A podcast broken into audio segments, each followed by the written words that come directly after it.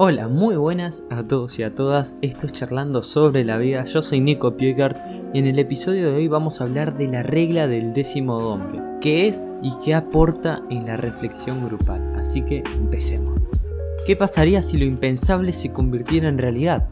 A veces, durante el proceso creativo, todos los que forman parte de un equipo de trabajo llegan a las mismas conclusiones, quizás por el asunto que parece tener una solución obvia.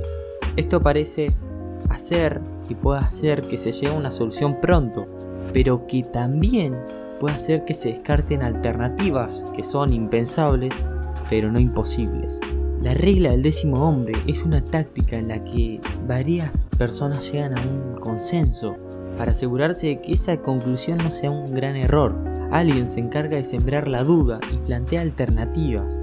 Pero, ¿qué es la regla del décimo hombre? La regla del décimo hombre es una táctica de sentido común que sostiene que si un grupo de 10 personas, 9 han llegado a una conclusión de forma unánime, o sea, una misma conclusión, la décima persona debería estar obligada a asumir que las otras 9 del grupo están equivocados, aunque en el fondo esté de acuerdo con ella. Esta décima persona debería hacer todo lo posible para probar que los demás cometen un error y buscar alternativas a lo estipulado por el grupo en su conjunto. Cabe decir que esta forma de trabajar no es exclusivamente aplicable a grupos de 10 personas. Se puede usar esta táctica en grupos mucho más reducidos, de mínimo 3 o 4 personas, siempre y cuando haya una mayoría. Se puede usar esta regla. Siendo la última persona, la tercera o la cuarta o la quinta o la sexta, la que ponga en duda lo que los demás han acordado de una forma tan inequívoca. La lógica de defender una tesis contraria a lo que la mayoría del grupo ha acordado, pese a que éste incluso esté de acuerdo con ella, es el estar preparados ante una posible eventualidad o tesis improbable, analizar los escenarios que ni remotamente parecen concebibles y sacar conclusiones para abordar lo impensable. Pensar así evita que el grupo cometa errores de pensamiento, como el sesgo argumentativo o el pensamiento homogéneo. Vamos a hablar un poco del origen de esta regla. El origen de esta regla es incierto, pero sí es cierto que se ha hecho popular gracias a la película de Guerra Mundial Z, que fue dirigida por Mark Foster en 2013, que fue una adaptación cinematográfica del libro homónimo de Max Brooks. En la película, protagonizada por Brad Pitt haciendo el papel de Gary Lane, el mundo está a punto del colapso por culpa de una epidemia que se está convirtiendo a los humanos en zombies.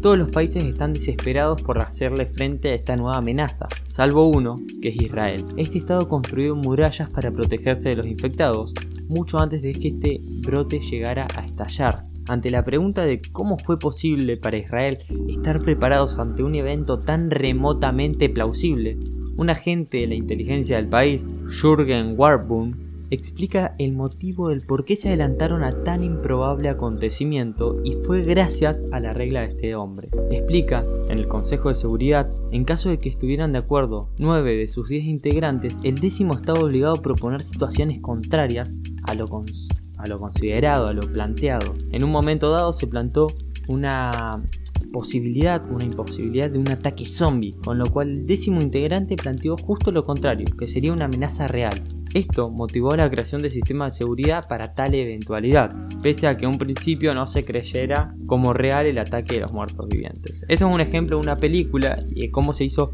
muy famosa esta regla y obviamente está llevada a un extremo, pero lo, en el fondo plantea esto de cada un cierto grupo en la que siempre haya una mayoría de personas, una tendría que oponerse a las reglas y plantear cosas improbables, así evitar inconvenientes de los que no somos conscientes. Relación con la teoría argumentativa. La regla del décimo hombre tiene mucha relación con un concepto de la psicología, la teoría argumentativa. Esta teoría viene a decir que realmente las personas no razonamos con la intención de demostrar algo como cierto, sino y utilizar argumentos como medio para defender nuestras creencias y opiniones, por muy erradas que puedan ser. Siempre buscamos reafirmar lo que creemos y lo que pensamos. No buscamos demostrar algo como si fuera cierto, tratamos de, decir y de autojustificar nuestras creencias por más erradas que estén.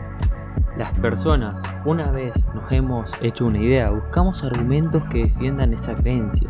Es decir, somos víctimas de un fuerte sesgo de confirmación. Buscamos todo aquello que confirme nuestra hipótesis o forma de ver el mundo y todo aquello que lo refute o lo desmienta, que amenace nuestra lógica, lo rechazamos o directamente lo ignoramos. El solo pensar en aquello que está en la misma línea de nuestra forma de ver el mundo puede hacer que nos equivoquemos haciendo que tomemos malas decisiones.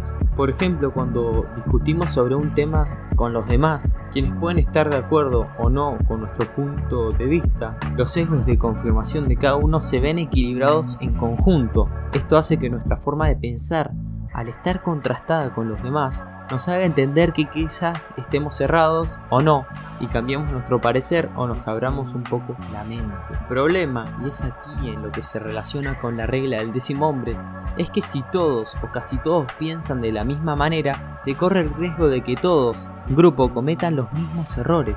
Esto puede deberse a que todos los miembros del grupo proceden de la misma cultura, tienen los mismos gustos, creencias, educación y el campo de estudio. Es por este motivo tan importante que en todo proceso creativo el grupo esté conformado por un equipo multidisciplinar, preferiblemente de orígenes culturales diferentes. Al poner en contraste diferentes formas de ver el mundo, se generan ideas no tan dogmáticas, lo cual contribuye a que se llegue a una decisión más segura y democrática.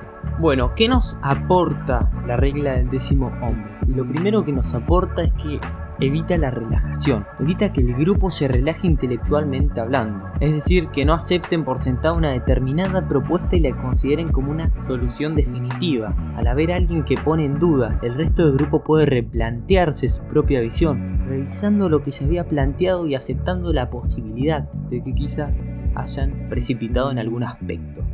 Lo segundo que aporta es que se sale de la zona de confort, como se ponen en duda la solución consecuentada, quien la pone en duda debe defender su propio punto de vista de opinión, aunque no la apoye por dentro. Sin embargo, al hacer esto, se obliga a salir de la zona de confort, lo cual puede dar un origen a ideas muy creativas e imaginativas. Bueno, hasta acá el podcast de hoy. Espero que hayas aprendido esta nueva técnica que cuando debatimos con un grupo de personas que somos muy parecidas en cuanto a creencias, en cuanto a disciplinas, en cuanto a pensamientos, está bueno siempre poner en duda porque nos puede prever de problemas a futuro y nos hace pensar de manera creativa e innovadora. Espero que te haya gustado, puedes seguirme en mis redes sociales, puedes compartir si te gustó y nos vemos en el próximo episodio. Te saluda Nico Piecart y chao.